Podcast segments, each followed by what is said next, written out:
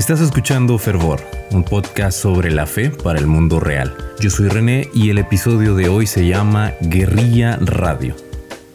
La radio es un invento maravilloso. Se trata del primer medio de comunicación para las masas y entre los medios masivos este es el más antiguo por lo que ha tenido que ir transformándose sobre todo en relación a los nuevos medios de comunicación. Ha debido diversificar para ofrecer formas novedosas de conquistar a la audiencia. En los inicios de la década de los 20, hablo del siglo pasado, la radio se introdujo a tal magnitud en los hogares de los pobladores de todo el mundo debido a que desde el principio se trató de un medio de comunicación cuya construcción es factible en masa y a bajo costo. Cualquier familia con un ingreso mínimo podía tener acceso a un una radio, lo cual representaba un revolucionario medio de entretenimiento y de acceso a la información. A esto le agregamos que es el medio más fácil de costear y tenemos una fórmula ganadora. Verdaderamente la radio fue hecha para las masas. De esto sacaron provecho casi de inmediato los políticos. Todo aquel que tuviera un mensaje que compartir comenzaba sus esfuerzos propagandísticos haciendo uso de la radio. De este mismo modo, pasando la mitad del siglo pasado, cuando diversos movimientos movimientos políticos intentaron forzar un cambio en la manera en que nuestros países son gobernados, un cambio que intentaron llevar a cabo por la fuerza de las armas, la radio sirvió como base para lo que podríamos llamar la guerrilla comunicacional. Cada señal de radio puede configurarse y delimitarse para abarcar un territorio determinado. Esto fue tomado como ventaja por los guerrilleros de la comunicación y se comenzó a utilizar la radio para transmitir contenidos prohibidos por el gobierno o para enviar mensajes en código con el objetivo de planificar levantamientos e incluso golpes de Estado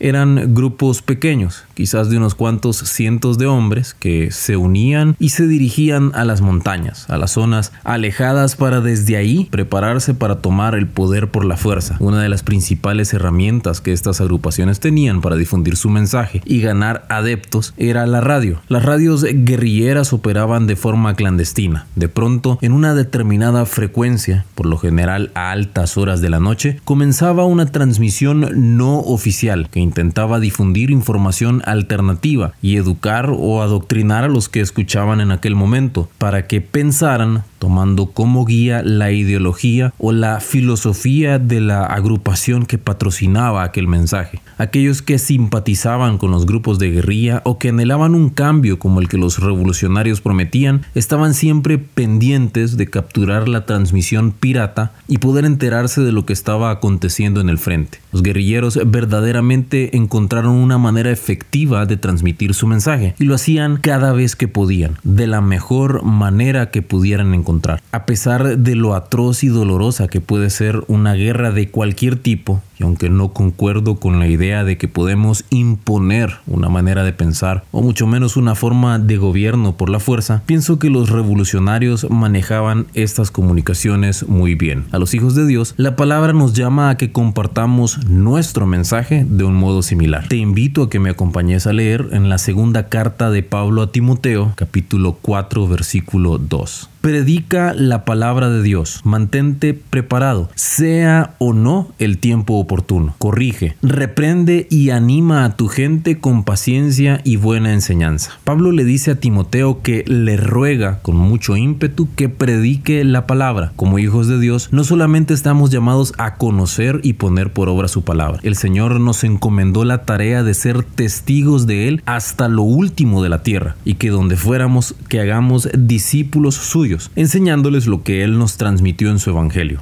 Además, debemos hacerlo sea o no el tiempo oportuno. Eso nos transmite la idea de que no hay momento específico. No hay mejor momento que cada ocasión en que se abre la oportunidad. Como quien transmite una señal clandestina en una frecuencia pirata, debemos estar siempre preparados para predicar la palabra. Debemos predicarla cuando es sencillo y predicarla cuando es difícil. Debemos predicarla cuando el fruto es evidente y debemos también predicarla cuando el fruto parece invisible La idea es que en todo tiempo simplemente debemos predicar. Esa predicación debe incluir, como nos dice el texto en Timoteo, al menos tres elementos. Debe reprendernos, llamando nuestra atención sobre los caminos equivocados y pecaminosos que en ocasiones podemos tomar. Además, debe corregirnos, mostrando el camino correcto. Debe ser una palabra de ánimo, un mensaje que transmita la esperanza a la que hemos sido llamados, de que en la vida eterna estaremos plenos en la presencia de Dios. Este tipo de mensaje revolucionario debemos difundirlo en todo momento. En este episodio de Fervor deseo compartirte tres formas en que podemos cumplir con esta tarea de transmitir el mensaje, como si de una señal guerrillera se tratara, sea o no